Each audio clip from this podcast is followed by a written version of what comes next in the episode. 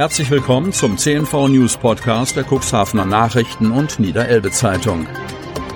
In einer täglichen Zusammenfassung erhalten Sie von Montag bis Samstag die wichtigsten Nachrichten in einem kompakten Format von sechs bis acht Minuten Länge. Am Mikrofon Dieter Büge. Corona-Regeln werden gelockert. Kreis Cuxhaven. Trotz 21 Corona-Neuinfektionen ist die 7-Tage-Inzidenz im Landkreis über das Wochenende nur leicht gestiegen. Die Neuinfektionen verteilen sich wie folgt auf die Städte und Gemeinden im Cuxland. Geestland 8, Schiffdorf 6, Landhadeln 4, Cuxhaven, Beverstedt und Lockstedt je eine. Die 7-Tage-Inzidenz im Landkreis liegt bei 39,2 und damit den fünften Tag in Folge unter dem Schwellenwert von 50. Das hat zur Folge, dass ab Mittwoch die Verpflichtung zur Einhaltung der 3G-Regeln entfällt. Konkret gelten dann unter anderem folgende Regelungen. Kontaktregelungen, private Veranstaltungen. Private Kontakte und Veranstaltungen sind auch in Gruppen mit über 25 Personen ohne 3G-Nachweis möglich. Bei privaten Veranstaltungen mit über 25 Teilnehmenden wird dennoch die Beachtung der 3G-Regel empfohlen. In dem Fall kann auf das Tragen von Masken verzichtet werden. Gastronomie, Beherbergung. Die 3G-Regel entfällt für Gastronomiebetriebe auch im Innenbereich. Eine Maskenpflicht bis zum Sitzplatz bleibt aber bestehen. Auch müssen nach Landkreisangaben weiterhin die Kontaktdaten der Gäste erhoben werden. Beherbergungsbetriebe dürfen auch Personen beherbergen, die weder geimpft noch genesen oder negativ auf das Coronavirus getestet sind. Die Verpflichtung, gegebenenfalls zweimal wöchentlich den Nachweis eines negativen Testergebnisses zu verlangen, entfällt somit körpernahe Dienstleistungen. Sie sind ebenfalls ohne 3G-Nachweis möglich. Eine Maskenpflicht und die Pflicht zur Erhebung von Kontaktdaten gelten allerdings weiterhin. Kreuzfahrtschiff Otto Sverdrup macht erneut an der Seebäderbrücke fest. Cuxhaven. Das Interesse unter den Passagieren der Otto Sverdrup soll groß sein. Mit rund 70 Gästen rechnen Katja Cordes vom Eventkontor Cuxhaven und ihr Team für eine geplante Hafenrundfahrt mit anschließender Besichtigung der historischen Hapaghallen. Erwartet wird das Schiff der norwegischen Reederei Hurtigruten am Dienstagabend gegen 22.30 Uhr an der Seebäderbrücke. Katja Cordes, die das Landprogramm organisiert, bittet die Cuxhavener Bevölkerung um Verständnis dafür, dass das Anlaufmanöver nur aus der Entfernung beobachtet werden kann und eine Besichtigung des Schiffes ebenfalls aus Sicherheitsgründen nicht möglich ist. Den besten Blick auf den kleinen Kreuzliner durfte man von der Hundewiese oder vor der alten Liebe aus haben, meint Cordes. Die zweiwöchige Norwegen-Kreuzfahrt beginnt, wie schon beim ersten Anlauf vor zwei Monaten, in Hamburg. Ehemalige Beschäftigte des Impfzentrums sind enttäuscht. Kreis Cuxhaven. Das Impfzentrum in den Hapaghallen ist seit Mitte September Geschichte. Im Landkreis Cuxhaven haben neben den niedergelassenen Ärztinnen und Ärzten mobile Impfteams die Fortsetzung der Corona-Impfungen übernommen. Dass ihre Hilfe dabei nicht mehr benötigt wird, wurmt diverse Beschäftigte des Impfzentrums noch heute. Zu Anfang waren wir die Größten und Tollsten, am Schluss wohl nur noch lästig und man konnte uns nicht schnell genug loswerden, schildert eine ehemalige Mitarbeiterin, eine Krankenschwester, ihre Gefühlslage. Mit drei ehemaligen hat unsere Redaktion gesprochen. Sie sprechen für viele, versichern sie. Auch ein Brief ist nach der Entscheidung, ab Oktober auf die Dienste der Impfzentrumsbeschäftigten zu verzichten, verfasst worden.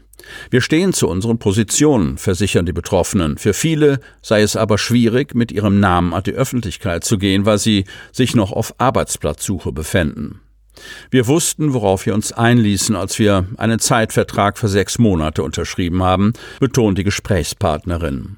Allerdings sei ihnen bis zum Schluss Hoffnung auf Verlängerung gemacht worden, was im Hinblick auf den Arbeitslosengeldbezug für manche auch bedeutsam gewesen wäre.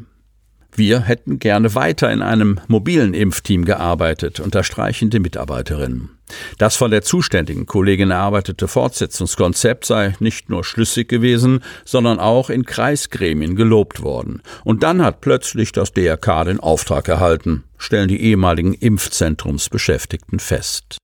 Sie ärgern sich darüber, dass von dort sogleich signalisiert worden sei, dass ihre Hilfe auch dort nicht benötigt werde, sondern das DRK Beauftragt sind die Kreisverbände Cuxhaven-Hadeln und Wesermünde sowie die Johanniter, die Aufgabe mit eigenen Leuten bewältigen wolle. Wo haben die die Kräfte eigentlich her, wo sie doch in allen Bereichen Personal suchen, fragen sie sich. Sie hätten auch, selbst zu geringerer Entlohnung, gerne den Landkreis in der Arbeit der Kontaktverfolgung unterstützt. Das wäre keine Neueinstellung gewesen, man hätte nur unsere Verträge verlängern müssen. Doch auch dies sei offenbar keine Option gewesen und das, obwohl aus dem Kreishaus herausdringe, wie sehr diese Aufgabe die Landkreisbeschäftigten belaste. Inzwischen sollen sogar schon Briefe an die Stadtbediensteten mit der Bitte um Mithilfe gerichtet worden sein, hat eine ehemalige gehört. Wir hingegen waren nicht mal dafür gut genug. Realmarkt. Cuxhaven. Die Globus Holding macht es weiterhin spannend. In der Frage, inwieweit das Einzelhandelsunternehmen aus dem Saarland an einer Übernahme des seit drei Wochen leerstehenden Realgebäudes in Cuxhaven interessiert ist, hielt sich die Geschäftsführung am Montag bedeckt. Während einer Pressekonferenz in Saarbrücken fielen Namen, die zu einer bereits bekannt gewordenen Liste von Globus-Übernahmen gehören. Diese Standorte, 16 an der Zahl, sind allerdings noch nicht das Ende der Fahnenstange. Bis zu 24 Realmärkte darf sich das Unternehmen aus St. Wendel mit Erlaubnis des Bundeskartellamtes einverleiben.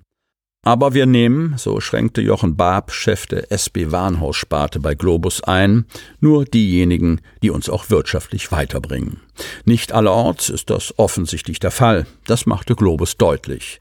Ludwigshafen ist nicht dabei, das kann ich schon mal sagen, antwortete Barb auf die Frage, ob Globus Ambitionen hinsichtlich der Ex-Realstandorte Landau und Cuxhaven hege. Ein Versprecher, dass anstelle der Stadt am Rhein der Standort Cuxhaven gemeint gewesen sein könnte, dementierte eine Pressesprecherin der Unternehmensgruppe. Hinsichtlich der Frage, ob Cuxhaven möglicherweise ebenfalls aus dem Rennen sei oder nicht, werde sie aktuell keine Stellungnahme abgeben, sagte Isabel del Alcázar. Mehr als 100 Realstandorte hat das Globus Management geprüft. Auch das wurde am Montag bekannt. Zum Schluss folgt noch ein kurzer Werbebeitrag vom Unternehmen Freenet. You are my, you are my hero. Mega, Wahnsinn, unfassbar. Äh, Dieter, das findest du gut? Nee, nicht die Super Null. Das super Angebot hier ist doch mega. Das Xiaomi 11 Lite 5G New Edition ab nur einem Euro von Mobilcom Debitel. Mega smart mit gratis Handstaubsauger. Jetzt sichern auf freenetdigital.de.